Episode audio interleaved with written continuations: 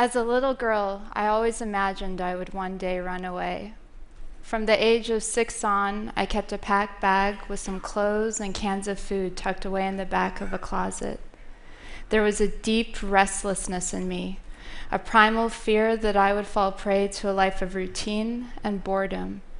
And so many of my early memories involved intricate daydreams where I would walk across borders, forage for berries, and meet all kinds of strange people living unconventional lives on the road. Years have passed, but many of the adventures I fantasized about as a child, traveling and weaving my way between worlds other than my own, have become realities through my work as a documentary photographer. But no other experience has felt as true to my childhood dreams as living amongst and documenting the lives of fellow wanderers across the United States. This is the nomadic dream a different kind of American dream lived by young hobos, travelers, hitchhikers, vagrants, and tramps. In most of our minds, the vagabond is a creature from the past. The word hobo conjures up an old black and white image of a weathered old man covered in coal, legs dangling out of a boxcar. But these photographs are in color, and they portray a community swirling across the country, fiercely alive and creatively free, seeing sides of America that no one else gets to see. Like their predecessors, today's nomads travel the steel and asphalt arteries of the United States. By day, they hop freight trains, stick out their thumbs, and ride the highways with anyone from truckers to soccer moms. By night, they sleep beneath the stars, huddled together with their packs of dogs, cats, and pet rats between their bodies. Some travelers take to the road by choice, renouncing materialism, traditional jobs, and university degrees in exchange for a glimmer of adventure.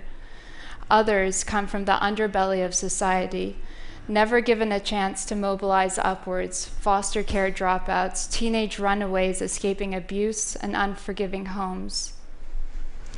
Where others see stories of privation and economic failure, travelers view their own existence through the prism of liberation and freedom.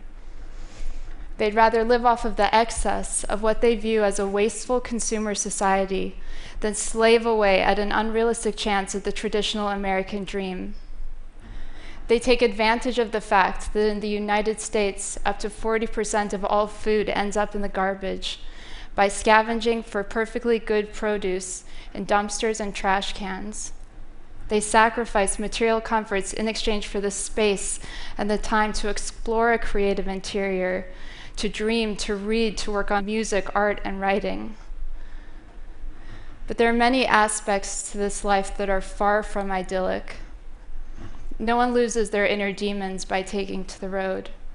Addiction is real, the elements are real. Freight trains maim and kill, and anyone who has lived on the streets can attest to the exhaustive list of laws that criminalize homeless existence. Who here knows that in many cities across the United States, it is now illegal to sit on the sidewalk, to wrap oneself in a blanket, to sleep in your own car, to offer food to a stranger?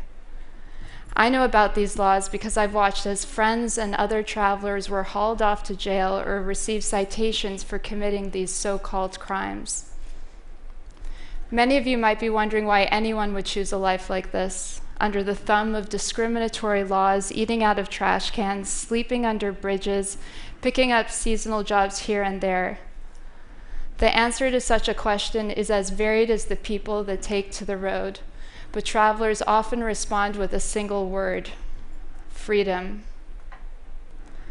Until we live in a society where every human is assured dignity in their labor so that they can work to live well, not only work to survive, there will always be an element of those who seek the open road as a means of escape, of liberation, and, of course, of rebellion. Thank you.